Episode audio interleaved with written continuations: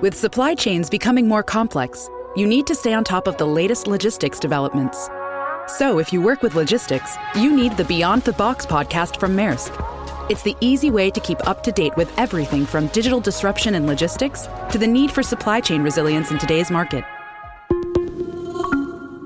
Find out more and keep ahead of the game with the Beyond the Box podcast on logistics insights at maersk.com/insights. Look, Bumble knows you're exhausted by dating. All the must not take yourself too seriously and 6-1 since that matters. And what do I even say other than hey? well, that's why they're introducing an all new Bumble with exciting features to make compatibility easier, starting the chat better, and dating safer. They've changed, so you don't have to. Download the new Bumble now.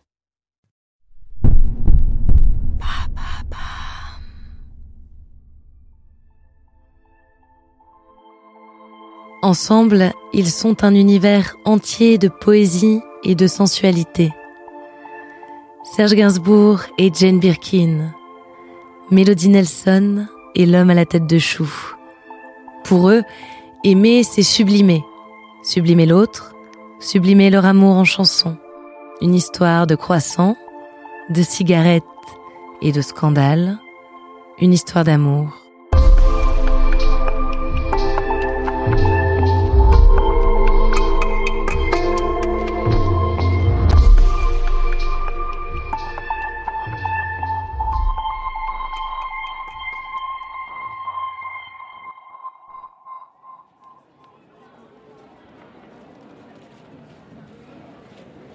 1968, Paris. Le tournage du dernier film de Pierre Grimblat, Slogan, a commencé depuis quelques jours. Sur le plateau, l'ambiance est froide. Serge Gainsbourg a peu d'affection pour la jeune actrice qui lui donne la réplique, Jane Birkin. Jane est anglaise, elle a 22 ans et vit en France depuis peu. Elle est venue tenter sa chance dans le cinéma. Son français est encore hésitant en Angleterre, elle a déjà joué dans quelques films. Elle sort d'une histoire d'amour avec John Barry, le fameux compositeur de musique de film, avec qui elle a même eu une fille, Kate. Serge a 40 ans. Il est artiste depuis toujours, mais a été révélé au grand public la trentaine passée, en composant pour les chanteuses yéyé, comme Françoise Hardy et France Gall. Lui aussi sort d'une histoire, et pas n'importe laquelle, il a vécu une passion courte mais intense avec Brigitte Bardot. Pour elle, il a écrit Harley Davidson, Bonnie and Clyde et l'épique Initial BB. Quand Jane rencontre Serge, elle le trouve arrogant et désagréable. Il semble constamment se moquer d'elle. Quelques mois après cette rencontre, alors qu'ils font la promotion du film, Serge et Jane reviennent sur ces premiers instants difficiles. La première fois que je l'ai vu, Jane. C'est ce boudin. La première fois que j'ai vu, j'ai trouvé pas c'était pas son visage vraiment, c'était son, c'était son façon d'être. J'ai trouvé horrible. Il était, mais ça c'était sa façon, c'était sa façon de. Il n'avait pas de courtoisie ou de gentillesse, mais j'ai compris après ce que j'ai pris pour agressivité, c'était une grande timidité. Le réalisateur de Slogan décide d'organiser un dîner pour réconcilier Serge et Jane. Chez Régine, il s'éclipse rapidement. En tête à tête, ils se découvrent. Jane propose à Serge de danser. Il lui marche sur les pieds. Elle trouve ça délicieux. Ils passent toute la soirée en boîte de nuit. Madame Arthur, Raspoutine, Calavados. Ils les écument jusqu'aux premières lueurs.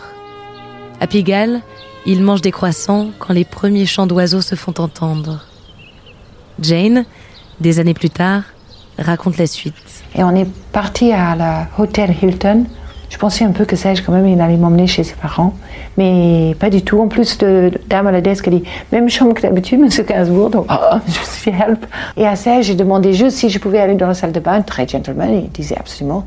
Et quand je suis sortie, longtemps après, il dormait. Et j'étais partie au drugstore, qui était ouvert à cette époque-là. Et j'ai acheté le disque qu'on avait dansé dessus. Yummy, yummy, yummy, I've got love in my tummy. C'était une petite 45 tours. Je l'ai perché entre ses doigts de pied. Je me suis éclipsée. Je suis retournée à Hotel Esmeralda, couchée avec ma fille Kate.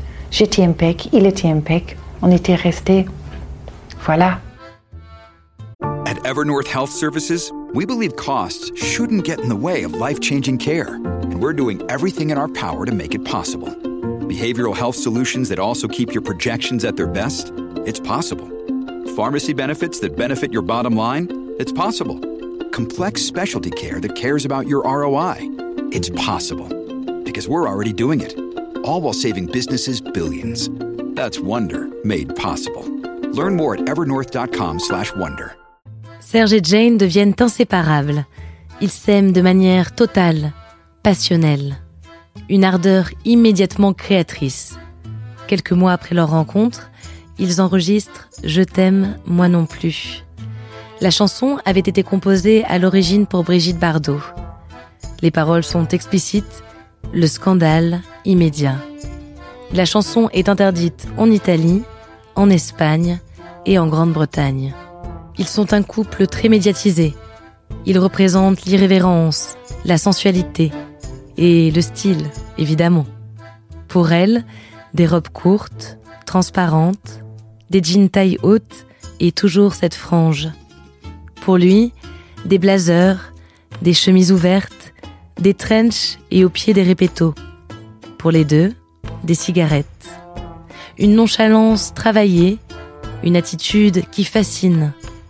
Tout le monde veut les inviter sur les plateaux télé. On veut comprendre cet amour. Qu'est-ce qu'elle lui trouve? Qu'est-ce qu'il lui trouve? Elle est belle. Elle est belle pour être ma fille. 20 ans de moins. Bah, c'est encore une. Oui, c'est une chance que j'ai. C'est une chance aussi. Je crois que c'est elle qui a fait le, succès de Je t'aime moi non plus, ça n'est pas moi. Je l'ai senti d'ailleurs, j'ai mis son nom énorme et moi tout petit et, et sa photo. C'était une chanson qui n'a pas été faite pour elle, qui était faite pour Bardot. J'ai fait écouter à Jane qui d'abord était choquée par l'intention. Je me suis mis au piano, nous avons gardé la tonalité Do majeur.